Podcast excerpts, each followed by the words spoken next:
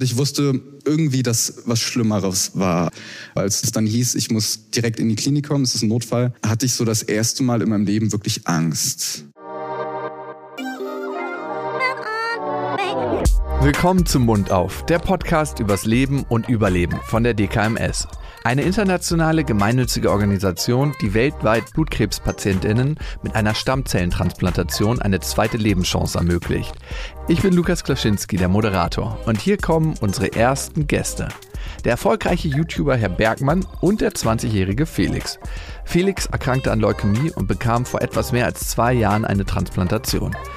Auch wenn ihm viele Steine in den Weg gelegt worden sind, Felix gab nie auf und hat seine Krankheit überlebt. Heute ist er vom Beruf Schulbegleiter. Er geht gerne skaten und trifft sich mit Freunden. Felix und Herr Bergmann, schön, dass ihr da seid. Felix.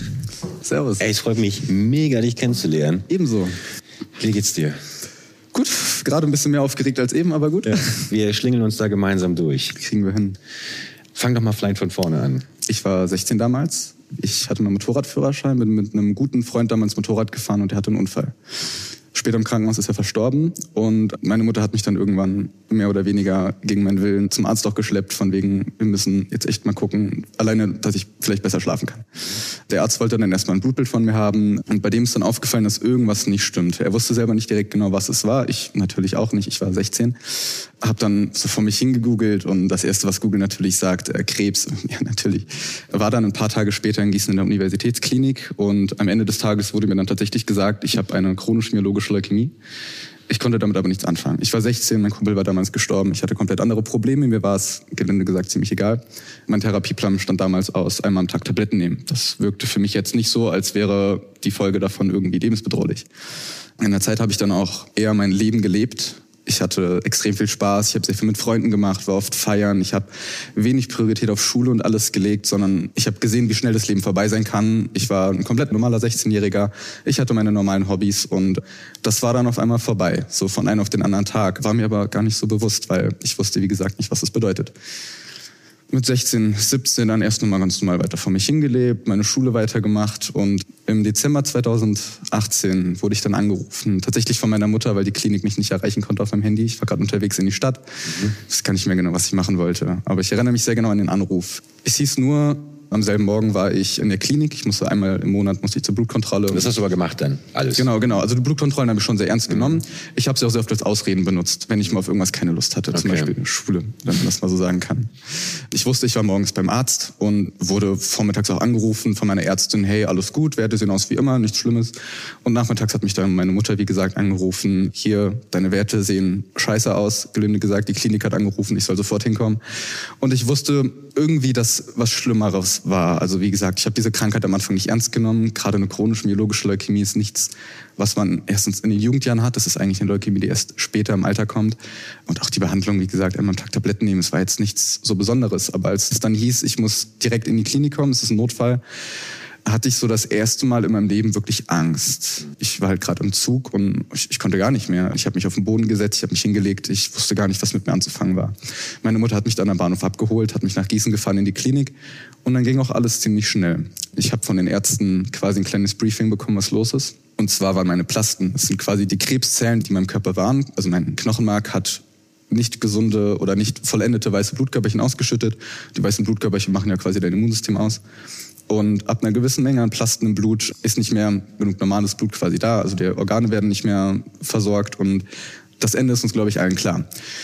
Das heißt, du bist dann ins Krankenhaus gefahren mhm. und die haben dich dann auch gar nicht mehr gehen lassen. Die meinten so, jetzt Felix, du bleibst, bleibst hier. hier. Ganz okay, genau. Okay. Ich weiß gar nicht mehr genau, welche Tests ehrlich gesagt alles gemacht wurden. Es war im Prinzip erstmal nur eine Blutentnahme, aber man hat schon an der Dringlichkeit im Vergleich zu sonst gesehen. Irgendwas ist auf jeden Fall anders und viel gefährlicher. Wurde mir gar nicht so gesagt. Finde ich auch ehrlich gesagt im Nachhinein ganz gut. Ich habe das nämlich jetzt später erfahren. Ich hatte meine beiden besten Freunde zu dem Zeitpunkt da, meine Mutter, und die haben mich abgelenkt. Den kompletten Abend über, die halbe Nacht durch, mussten beide am nächsten Tag raus, aber war vollkommen egal. Super ähm, Freunde. Auf jeden Fall. Und am nächsten Tag wurde ich dann mehr oder weniger aufgeklärt, was jetzt genau los ist. Und zwar ist meine chronisch-myologische Leukämie eine CML zu einer akuten lymphatischen Leukämie geworden, sprich in den Lymphknoten und akut. Das klingt schon mal direkt viel härter, ist es auch. Irgendwo hatte ich dann noch wieder Glück. Es war keine AML, also akute myologische Leukämie. Das ist so der normale Werdegang, sage ich mal, von chronisch in akut, mhm. aber es bleibt im Knochenmark und es geht nicht auf einmal in die Lymphknoten über. Für mich war es ein bisschen Glück. Die ALL ist leichter zu behandeln als die AML, aber es stand trotzdem ziemlich schnell fest, dass ich auf jeden Fall eine Spenderin brauchte, weil gerade mit dieser Kombination aus im Knochenmark und in den Lymphknoten kannst du dir denken, viel bleibt da nicht mehr übrig. Mhm. kann ich alles rausnehmen. Geschafft der Körper dann leider nicht so. Blutkrebs und Leukämie ist nicht dasselbe. Es gibt verschiedene Formen von Blutkrebs und Leukämie ist eine davon. Was passiert bei Blutkrebs? Blutzellen entarten und vermehren sich unkontrolliert. Diese bösartigen Zellen verdrängen die roten und weißen Blutkörperchen und die Blutplättchen. Rote Blutkörperchen transportieren normalerweise Sauerstoff. Weiße bekämpfen Infektion und Blutplättchen stoppen Blutung. Werden diese gesunden Blutzellen von kranken Zellen verdrängt, kann das Blut seine lebensnotwendigen Aufgaben nicht mehr übernehmen. Dementsprechend hatte ich erstmal einen relativ fixen Behandlungsplan.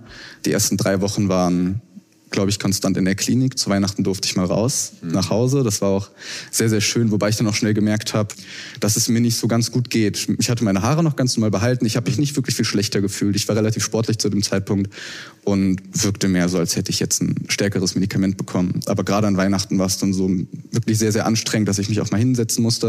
Und wo ich dann auch wirklich gemerkt habe, ey, jetzt ist nicht mehr alles so wie früher. Es ist irgendwas anders. Es ist irgendwas wirklich krass. Silvester durfte ich dann auch nochmal zu Hause bleiben, konnte mit meinen Freunden dann feiern. Ich durfte halt nicht trinken und gar nichts. Hast du dran gehalten? Ich habe mich tatsächlich dran gehalten. Okay. Mein Geburtstag, den hatte ich drei Monate später, im März. Da durfte ich ein Bier trinken, tatsächlich zwei getrunken. Aber schmeckt dann doppelt so gut, ne? Definitiv. Mhm. Also man genießt alles viel mehr. Nach Silvester ging der Behandlungsplan quasi in die nächste Runde.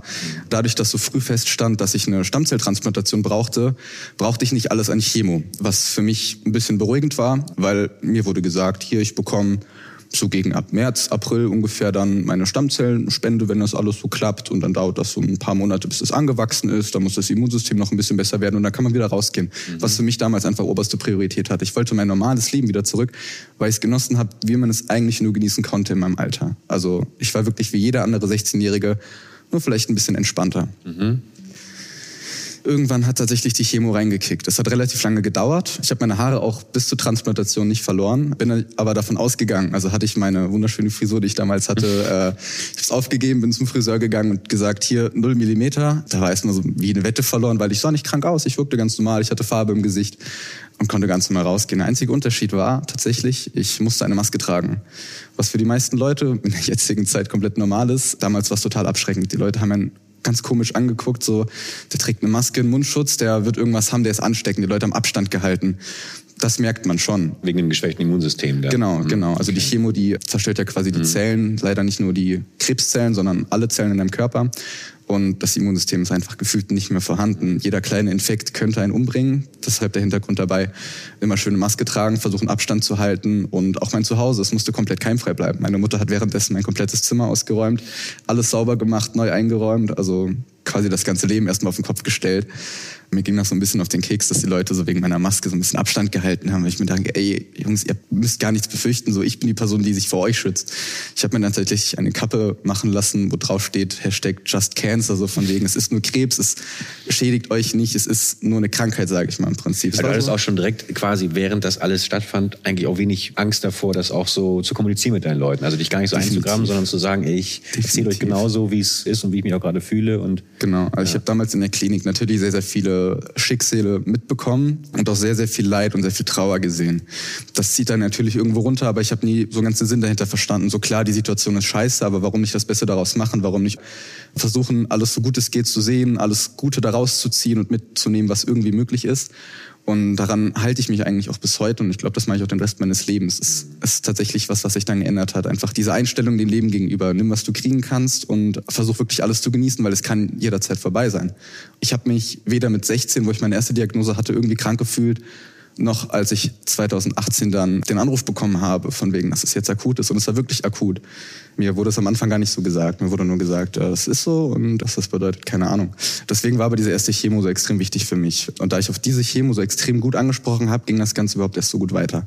Wenn man Chemo hört, denkt man direkt an jemanden, der todkrank im Bett liegt, mit Glatze und total schwach. Und auf Dauer ist es so und je nach Intensität der Chemo. Aber nicht jede Chemo ist gleich Chemo. Es gibt extrem viele unterschiedliche Chemos, die auch unterschiedliche Ziele immer haben. Mein Behandlungsplan war erstmal relativ entspannt, sage ich mal. Ich sollte erstmal in einen stabilen Zustand gebracht werden, dass ich so weitermachen kann, bis eine Spenderin gefunden wird. Dafür muss einerseits mein Blut oder beziehungsweise mein Körper ziemlich frei von diesen Plasten sein, dass mein Blut gut arbeiten kann, meine Organe immer noch versorgt werden.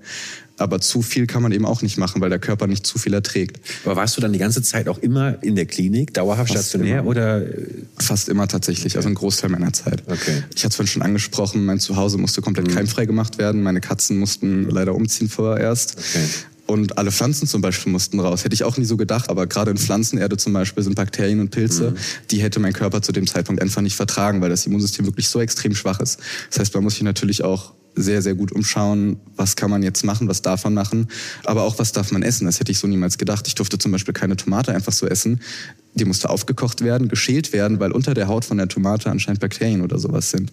Aber auch das war irgendwie mehr so ein kleines Hindernis, aber hat mich jetzt nicht so extrem eingeschränkt. Ich war einfach froh, dass es mir gut geht und ich habe das Ganze, wie gesagt, nicht als, oh mein Gott, ich sterbe bald wahrgenommen, sondern eher, das werden jetzt ein paar kritische Monate, aber in ungefähr absehbarer Zeit von einem halben Jahr, vielleicht einem Dreivierteljahr, bin ich wieder draußen und kann wieder ganz normal leben.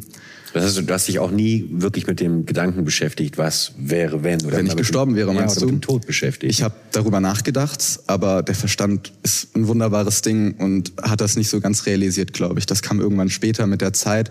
Ich glaube, ich gehe auch ganz gut damit um, aber so dieser Gedanke von wegen, ich könnte jetzt morgen sterben, klar, der war präsent, aber nicht so, wie man sich das jetzt vorstellen würde. Du warst jung, das ist ja wahnsinnig abstrakt dann auch einfach dieser Gedanke. Das ist auch wirklich schwer zu beschreiben. Ja. Man macht sich die Gedanken, man denkt sich, was würde ich jetzt wollen? Möchte ich jetzt verbrannt werden? Möchte ich beerdigt werden? Das habe ich natürlich auch so mitgeteilt.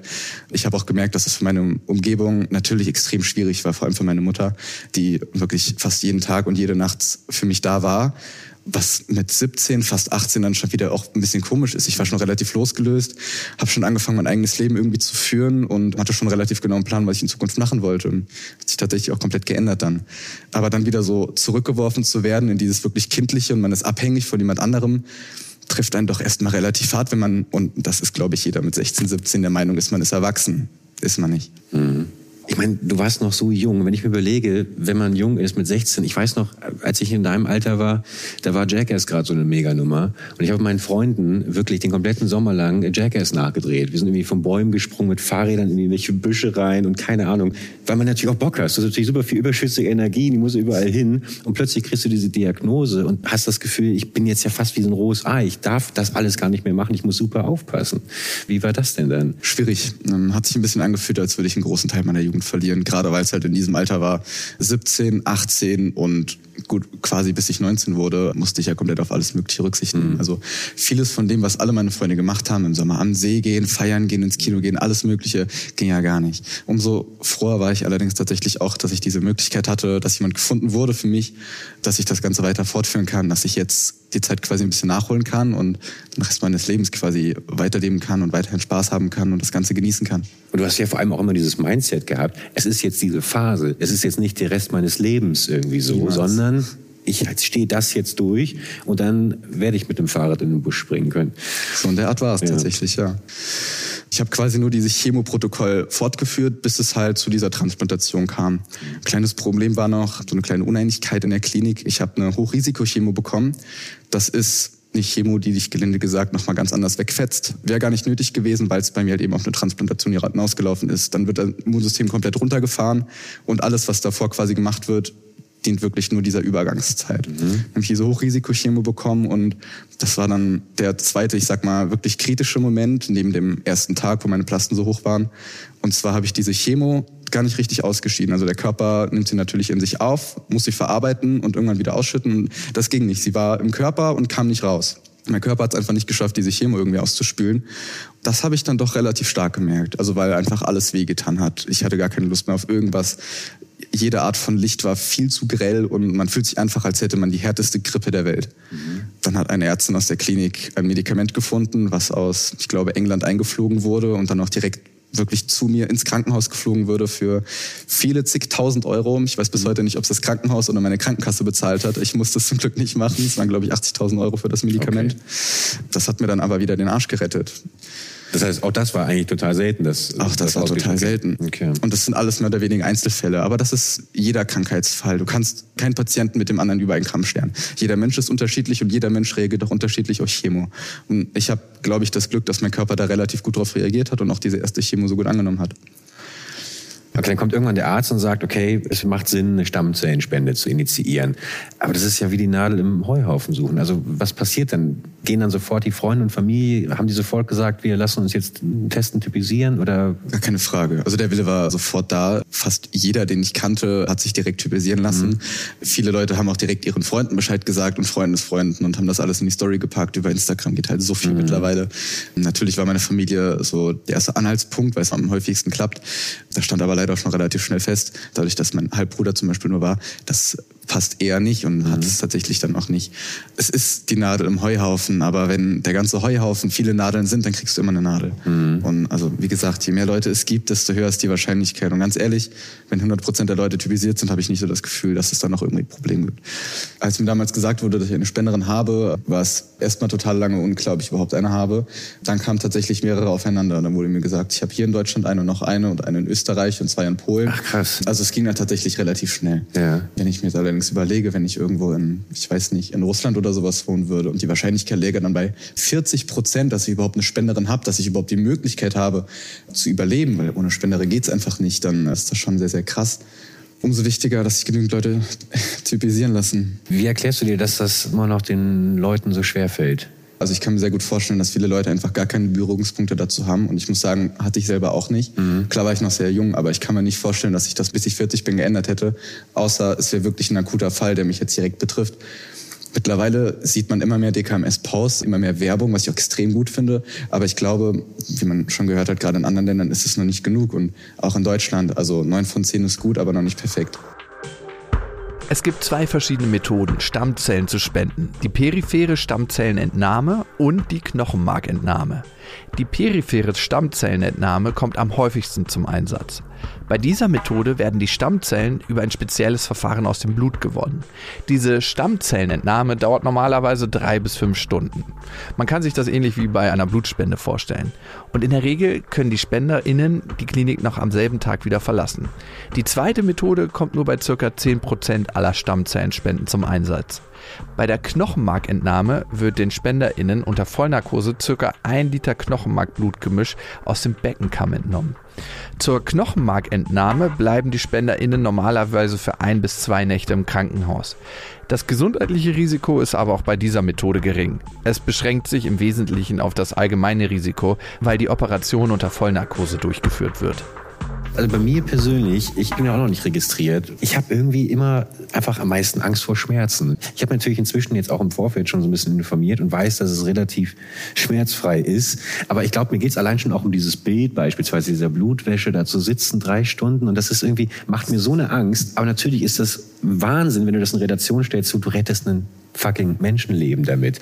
Ich habe dann trotzdem, als ich gehört habe, dass es dann irgendwie auch diese zweite Variante gibt, wo du schöne Vollnarkose bekommst und dann wird dir das einfach hinten rausgenommen, wäre jetzt natürlich für mich, sage ich mal, ein bisschen angenehmer.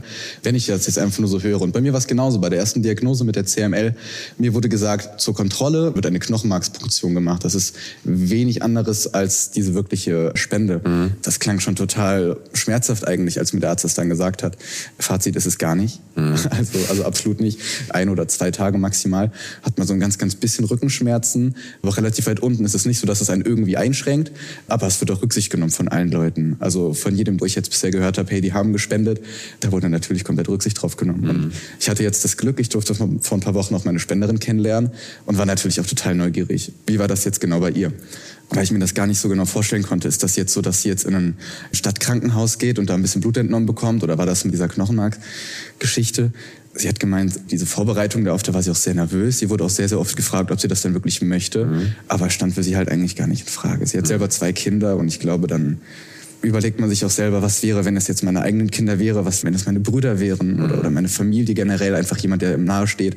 Und dann nimmt man auch so ein bisschen Schmerz im Kauf. Und es ist halt wirklich nicht mehr als ein bisschen. Also egal, ob es jetzt diese Blutwäsche quasi ist, und beide Armen, glaube ich, kriegst du eine Nadel reingesteckt, dann sitzt du da ein paar Stunden, kriegst währenddessen was zu essen, was zu trinken, kannst für Serien schauen und äh, meine Güte, jeder ist stolz auf dich im Endeffekt. Und ich glaube, du kannst selber am meisten stolz auf dich sein. Also ich habe bei dem Gespräch mit meiner Spenderin damals auch gemerkt, es war extrem emotional und es hat dir, glaube ich, auch sehr, sehr gut getan, mich da so zu sehen, dass es mir auch so mhm. gut geht und hat dir, glaube ich, auch sehr, sehr viel zurückgegeben. Ja, wollte ich gerade fragen. Ich meine, dann sitzt du da im Endeffekt deiner Lebensretterin, kann man ja schon so sagen, Absolut. gegenüber. Absolut. Da ist doch sofort auch eine Verbundenheit da, oder? Ja, direkt tatsächlich. Mir wurde nur gesagt, dass das Knochenmark in Köln entnommen wurde und dann zu mir nach Gießen gebracht wurde. Also bin ich davon ausgegangen, ey, die kommt irgendwo aus Köln, cool, das sind nur zwei Stunden Fahrt, da kann man sich doch mal ab und zu treffen. Und ich habe dann erfahren, sie kommt eigentlich aus einer ganz anderen Ecke aus Deutschland, nämlich aus dem Nordosten. Sie hat das tatsächlich gemacht, weil halt eben in Köln dieser Test angeboten wurde dann. Und auch diese Kontrollen und war wohl das Beste und ja, hat sie dann einfach durchgezogen. Noch kurz vorm Urlaub dann tatsächlich hin und alles kontrollieren lassen, alles stehen und liegen lassen, gefühlt für mich und das, obwohl sie mich gar nicht kannte. Mhm war schon extrem emotional. Also man darf sich erstmal nicht kennenlernen, zwei Jahre langes Kontaktverbot, man darf Briefe schreiben. Da wird allerdings alles Private oder Persönliche zensiert. Ich darf keinen Namen sagen, wenig Hobbys und wenig aus meinem Alltag generell. Ein bisschen mit dem Hintergrund, dass man sich da gegenseitig schützt. Es hätte mhm. nicht alles glatt laufen müssen und es läuft auch nicht immer alles glatt. Es ist nicht immer gut. Okay. Ähm, aber nach zwei Jahren bekommt man quasi die Kontaktdaten geschickt und dann meine Mutter hat sie angeschrieben und sie dann auch schnell mich und das war sehr emotional. Wir haben dann erstmal nur ein bisschen hin und her geschrieben. Man wusste auch gar nicht so genau, worüber redet man jetzt, wie offen ist man jetzt zu der Person. Man kennt sie ja gar nicht, aber ich habe direkt gemerkt, hey, total locker, total offen. Mhm. Sie ist Mitte 30, wie gesagt, zwei Kinder, also ganz normale Frau. Wo habt ihr euch dann getroffen? Die haben ein Wohnmobil und mhm. ähm, die haben dann jetzt neulich in den Herbstferien, beziehungsweise bei mir in Hessen waren die Ferien schon vorbei, sind die zu uns in die Richtung gekommen mit dem Wohnmobil und waren dann das Wochenende quasi bei mir in Wetzlar. Geil. Erstmal, weil sie auch ein bisschen erkältet waren, waren wir erstmal bei meiner Schwester auf dem Hof. Die hat ein Pferd und die Kinder von meiner Spenderin wollten sich das ganz gerne angucken. Wir dachten, hey, das ist cool, ist sehr locker, sehr offen. Dann kann man ein bisschen Kontakte knüpfen. Und dann war das Ganze doch so emotional und irgendwie auch so fesselnd. Man wusste nicht genau, was man zu bereden hat. Aber egal, worüber man geredet hat, es war immer irgendwie von Bedeutung. Es war immer wichtig für uns beide und auch für ihren Mann zum Beispiel und auch die Kinder. Also mhm. man hat direkt gemerkt, da steckt mehr dahinter als jetzt einfach nur so eine Punktion, quasi nur so eine kleine Knochenmarksgabe. Und es war da beiden sehr bewusst, dass es mein Leben nachhaltig definitiv verändert hat. Weil ohne wäre es halt nicht möglich gewesen.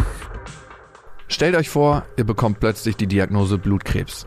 Man kann und will sich das eigentlich gar nicht vorstellen. Auf einmal ist das gesamte geplante Leben auf Pause. Alles, was man wirklich sich vorgenommen hat, muss erstmal hinten angestellt werden. Und man weiß eigentlich gar nicht genau, ob es ein Leben in der Zukunft geben wird.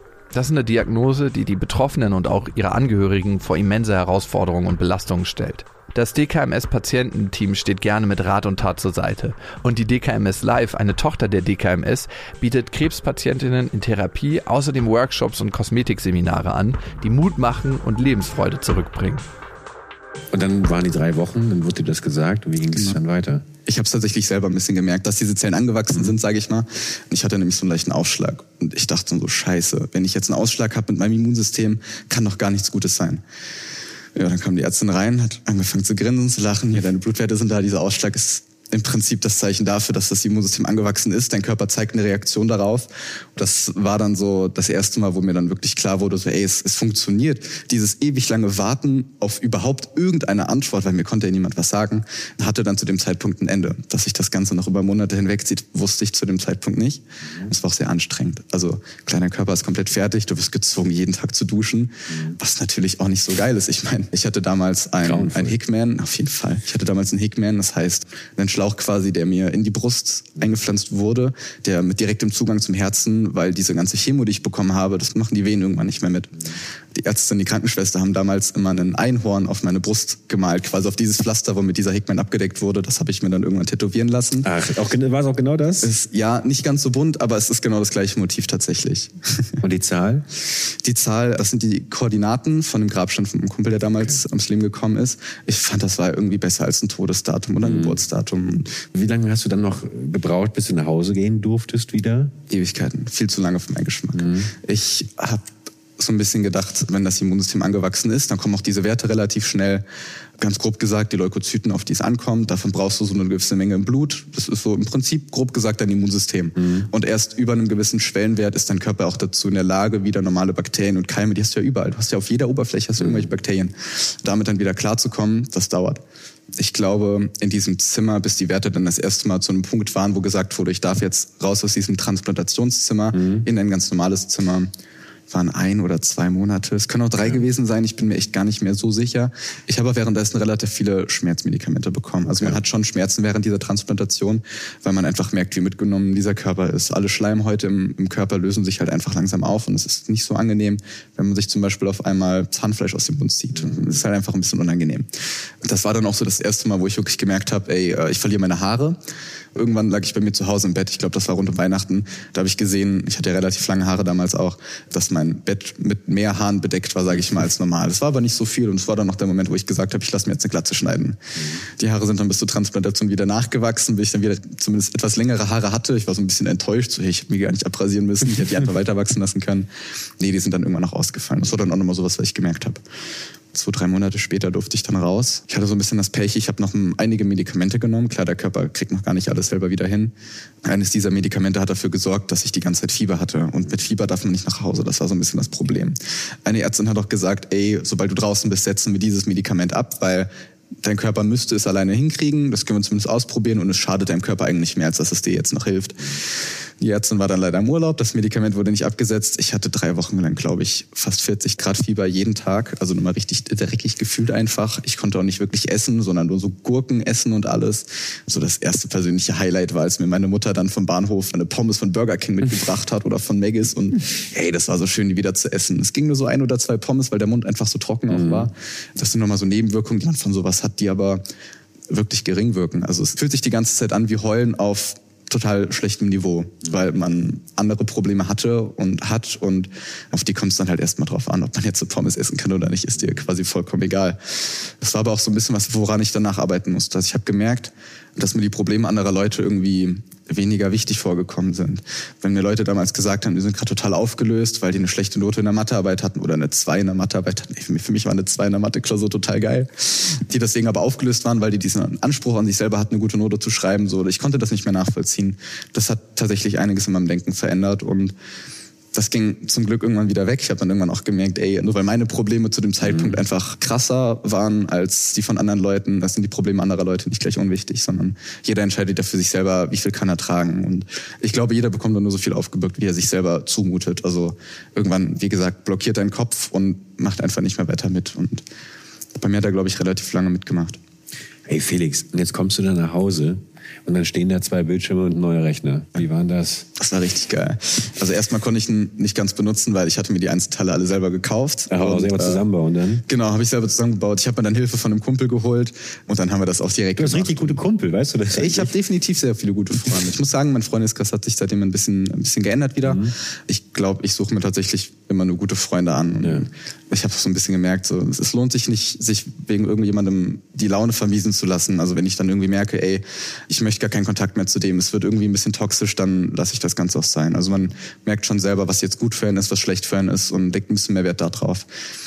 Andersrum gesehen sind mir die Probleme anderer Leute irgendwann dann wieder wichtiger geworden als meine eigenen. Also ich hatte das Gefühl, irgendwas zurückgeben zu wollen. Wie gesagt, ich war dem Zeitpunkt sehr egozentrisch, habe sehr, sehr, sehr viel bekommen. Sehr viele Leute haben zu dem Zeitpunkt ihr gesamtes Leben um quasi nur mich gedreht. Also wie gesagt, sei es jetzt meine Familie oder ein Großteil meiner Freunde oder eine Ärztin, die nachts um zwei noch da war, um nach mir zu sehen und morgens um sechs schon wieder bei mir am Bett stand, die dann wirklich ihr komplettes Leben auf den Kopf gestellt haben, damit es mir wieder gut geht. Und das ist ein Gefühl, das ist wirklich beschreiblich. Also man hat wirklich einfach das Gefühl, irgendwas zurückgeben zu wollen.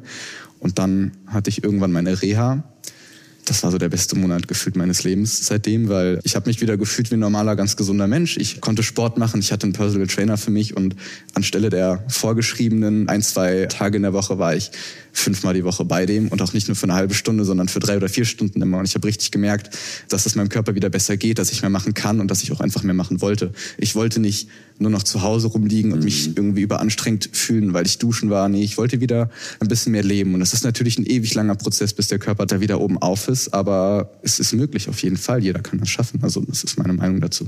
Ja, ich schaff's noch nicht so richtig zum Sport zu gehen, ehrlich gesagt. Aber Ehrlich gesagt, gerade so im Winter. da hole ich mir schaff noch mal ein paar Tipps von dir ab, dann ein bisschen Motivation. Ja, und dann hast du quasi deinen Computer gehabt, aber dann irgendwie gemerkt, Informatik ist es doch nicht so wirklich. Genau. Mein Ziel nach der Zeit war quasi, ich wollte Informatiker werden. Habe mich schon beworben in Hamburg und in München und in Wena. Wena ist so ein ganz kleines Kaff im Norden von Deutschland. Also wirklich, ich bin eingereist und ich wollte direkt wieder gehen. Ich habe Okay. gesagt, wenn ich aus meiner Heimatstadt weggehe, dann nur irgendwo hin, wo mehr abgeht, wo man noch mal ein bisschen mehr erleben kann, wo man auch noch mal ein bisschen mehr Spaß haben kann. Ziemlich genau ein Jahr später, ich glaube im Dezember war das Bewerbungsgespräch, bin ich nach Hamburg gekommen. Das war was komplett anderes als in Wena. Die Bundeswehr-Universität zigtausend Mitarbeiter und alles total strukturiert, professionell. Komme ich in diesen Raum mit so 100 anderen Leuten, die diese Prüfung gerade schreiben und man fühlt sich auf einmal so, was mache ich hier? Ich fühle mich irgendwie fehl am Platz. Und dann habe ich diese Prüfung geschrieben und dann wird einem gesagt, ja, wenn Sie jetzt gut genug waren, dann dürfen Sie in einem Monat wiederkommen zum persönlichen Gespräch und dann habe ich das quasi schon wieder eigentlich Okay. äh, für mich abgeschmiert. Also du wusstest eigentlich schon, als du hingefahren bist, so richtig, das ist das nicht mehr. Nicht ganz. Ich habe auf jeden Fall noch gehofft, es ist das. Ich habe mir das total gewünscht, weil das für mich halt, ich weiß nicht, es ist Informatik, viel vom Rechner sitzen, Programmieren, hat mir damals immer Spaß gemacht, in der Freizeit zumindest. Als ich das Bewerbungsgespräch da oben hatte, habe ich meiner Mutter direkt geschrieben, ey, Hamburg ist so geil, selbst wenn es die Bundeswehr nicht ist oder Informatik, dann suche ich hier irgendwas anderes. So Hamburg ist einfach total cool. Mega. Absolut. Dann war ich bei diesem persönlichen Gespräch und konnte anscheinend auch irgendwie punkten. Ich wurde auf jeden Fall angenommen, habe einen der beiden Ausbildungsplätze ergattert und bin nach oben gezogen. Ich habe eine WG gesucht. Du hast in Hamburg gelebt dann auch schon. Ich habe dann tatsächlich hier in so, Hamburg gelebt. okay. Also erst mit Ausbildungsbeginn quasi. Also Ja. Ausbildungsbeginn war September und ich wollte auch so lange wie es geht zu Hause bleiben. Hätte eigentlich schon mal so ein Indikator dafür sein können, dass ich da gar nicht weg wollte. Mhm. Und bin dann halt, wie gesagt, da hochgezogen. Und nach drei Wochen habe ich dann gemerkt, ey, ist geil, macht Spaß, aber ist nicht so das, was ich den Rest meines Lebens lang machen möchte. Weiß nicht, jeden Morgen aufstehen und sich zu denken, was mache ich jetzt den Tag über? Ach ja, Programmieren oder ach ja, mit Systemen auseinandersetzen, Server aufsetzen, irgendwas in der Richtung. Hat mir nicht so viel zurückgegeben und das war mir in dem Moment einfach wichtiger. Ich wollte irgendwas zurückbekommen für meine Arbeit, also dass ich diese Arbeit wirklich gern mache, aus dem Herzen heraus. Und da habe ich einfach sehr schnell gemerkt, das ist es nicht. Ich habe an dem Donnerstag noch zu Hause angerufen. Ich hoffe, ihr seid nicht enttäuscht von mir, aber ich würde diese Ausbildung gerne abbrechen und wieder zurück nach Hause ziehen. Was dann mit 18 ein enormer Schritt ist. Also, ich Ja. weiß nicht, wenn man mal von zu Hause, klar, in dem Alter wohnen viele noch zu Hause. Ja. Ich glaube, im Durchschnitt mit 22 da habe oder ich Freunde, die 24. sind äh, 42 und wohnen aber ihrer Mutter. Also. das gibt's natürlich auch, aber für mich war schon so, ich war früher sehr selbstständig, hatte das Gefühl, sehr schnell erwachsen gewesen zu sein. Und dann wird dir auf einmal direkt so ins Gesicht geklatscht, ey, bist du noch nicht. Du bist immer noch angewiesen oder willst auf jeden Fall immer noch diese Unterstützung und diese Sicherheit von zu Hause. Jetzt nicht mal nur vom Elternhaus, sondern auch einfach von der gewohnten Umgebung. Hast du dann in der Zeit quasi was gefunden, was du eigentlich lieber machen möchtest? Ich glaube schon. Gar nicht mal mit der Intention, was zu finden, was mir jetzt total viel Spaß macht. Ich habe eigentlich mehr gedacht, ich suche mir jetzt irgendwas, gucke erst mal, was gefällt mir noch so. Ich hatte jetzt nicht so den Ansporn, ey, ich muss jetzt dann und dann fertig sein und dann will ich mein Studium beendet haben, damit ich arbeiten gehen kann. Das war tatsächlich bei der Bundeswehr so ein bisschen der ausschlaggebende Punkt. Viel Arbeit für viel Verdienst irgendwann, aber wenig Leben dabei. Und das hat sich dann irgendwie ein bisschen geändert. Ich habe ein FSJ angefangen an einer Förderschule. Mit kranken und behinderten Kindern hatte ich nie irgendwelche Berührungspunkte, außer in der Zeit von der Klinik natürlich, wo viele junge und auch sehr kranke Kinder einfach da waren. Und da habe ich mich tatsächlich schon ein bisschen mit denen einfach beschäftigt, die Zeit vertrieben, Karten gespielt, denen so ein bisschen die Angst genommen, weil ich halt ein bisschen anders damit umgehen konnte, als das jetzt ein Sechs- oder ein Zehnjähriger kann. Aber zum Teil halt auch die Eltern, die natürlich gar nicht wissen, was machen sie jetzt. Das hat mir damals schon Spaß gemacht und dachte, ich mache doch was in die Richtung. Habe ich ein FSJ bei einer Förderschule angefangen, habe das auch komplett durchgezogen und habe einen sehr, sehr schwierigen Schüler, würde ich mal sagen, der tatsächlich niemand anderen bisher nicht reingelassen hat. Also es gab Hospitation und quasi Praktika während der Zeit, wo ich da war, für einen Nachfolger, weil man noch das Ganze nur auf eine beschränkte Zeit hat keiner angenommen und dann habe ich so den Entschluss für mich gefasst, ey, mir macht das so viel Spaß, ich krieg so viel zurück, sowohl von diesem Jungen als auch von der Klasse generell, die sich einfach an mich gewöhnt hat und darauf verlassen hat, dass ich da bin. Ich merke total krass, ich bin diese Woche nur in Vertretung eingesetzt in einer anderen Klasse und die kommen in jeder Pause zu mir und fragen, wann ich wieder da bin. Das ist, ist einfach ein schönes Gefühl, zu hören und zu wissen, das, was man macht, macht man gut und es macht einem einfach Spaß. Also ich stehe morgens auf, bin vielleicht ein bisschen schlecht gelaunt, weil ich einfach kein Morgenmensch bin. Ich hasse früh aufzustehen, aber sobald ich mich dann einmal aus dem Bett gequält habe, macht der Tag Spaß. Und zwar von vorne bis hinten. Würde ich gerne den Rest meines Lebens weitermachen. Als nächstes quasi Sozialpädagogik bzw. Kindheitspädagogik studieren. Erstmal irgendwo in dem Bereich arbeiten und langfristig gesehen würde ich ganz gerne als Förderschullehrer arbeiten. Passt auch so ein bisschen zu dieser Einstellung von dir zurückgeben zu wollen, dass du sagst, dass wenn ich jetzt eine App entwickle als Entwickler oder sowas, das fühle ich jetzt weniger, als wenn ich ganz akut irgendwie mit jungen Menschen irgendwie auch zusammenarbeiten kann. Wenn es jetzt nicht eine App ist, wo man sich digital direkt registrieren kann, würde ich sagen, definitiv. Also ja. dieses Gefühl, irgendwas zurückzubekommen, ist schon extrem wichtig für mich geworden. Und das habe ich in diesem Berufsfeld, glaube ich, sehr, sehr sicher und auch sehr konstant. Ja. Man verbessert vielleicht damit so ein kleines bisschen das Leben von anderen Leuten. Weiß nicht, mehr wollte ich im Prinzip eigentlich gar nicht. Ich darf kein Blut spenden, ich darf mich nicht registrieren lassen, ich darf meine Organe nicht mal spenden, wenn ich tot bin. Das waren so alles Sachen, die waren für mich eigentlich, seitdem ich denken kann, ziemlich mhm. klar, weil was will ich nach meinem Tod mit meinem Körper hier? Gibt doch jemand anderem, der es gerade lieber braucht, wenn ich es nicht mehr brauche. Und das fiel dann auf einmal weg. Und das hat mir so leid getan. Und da es Medizin nicht ist, was ich mir auch ehrlich gesagt nicht so ganz zutraue, denke ich, ist das ein sehr, sehr schöner Weg. Und auch die Rückmeldung, die ich bekomme, ist, glaube ich, ziemlich positiv. Und du bist ja immer noch auch so jung, dass das ja nicht die Endstation sein muss, auch wenn du dir das vorstellen kannst. Definitiv. Also gerade arbeite ich an einer Schule. Ich habe während Corona, der ähm, mein Schüler wohnt in einem Wohnheim, habe ich für einige Wochen auch den da betreut. Und das war auch mal was komplett anderes. Also den nicht nur in dieser schulischen Umgebung zu sehen, sondern in seiner privaten Umgebung. Das hat mir auch sehr viel geholfen, eine Bindung zu ihm aufzubauen. Aber dann auch wieder so die Interesse geweckt, so von wegen, ey, es muss gar keine Schule sein, an der ich arbeite, es kann auch so ein Wohnheim sein oder irgendwas anderes. Und das ist jetzt so das Ding, was ich ganz gerne dann während oder nach dem Studium machen würde. Mir erstmal andere Sachen angucken, viel Erfahrung sammeln, was gefällt mir jetzt persönlich am besten und danach dann erst spezialisieren. Felix, vielen Dank an dich für dieses Gespräch. Herr Bergmann, vielen Dank auch an dich und vor allem vielen Dank an euch fürs Zuhören. Abonniert diesen Podcast gerne auf Spotify, Apple Podcast, Amazon Music, Deezer und allen gängigen Podcast-Plattformen. Auf Apple Podcast freuen wir uns über eure Bewertung und in der nächsten Folge sind dann der YouTube-Star Klengan und Henry unsere Gäste. Henry hat vor etwas mehr als einem Jahr Stammzellen gespendet und nimmt uns mit auf die emotionale Reise. In der Zwischenzeit könnt ihr euch gerne schon mal als Spenderin registrieren oder euch darüber informieren auf dkms.de. Bis zum nächsten Mal hier beim Mund auf, der Podcast übers Leben und Überleben.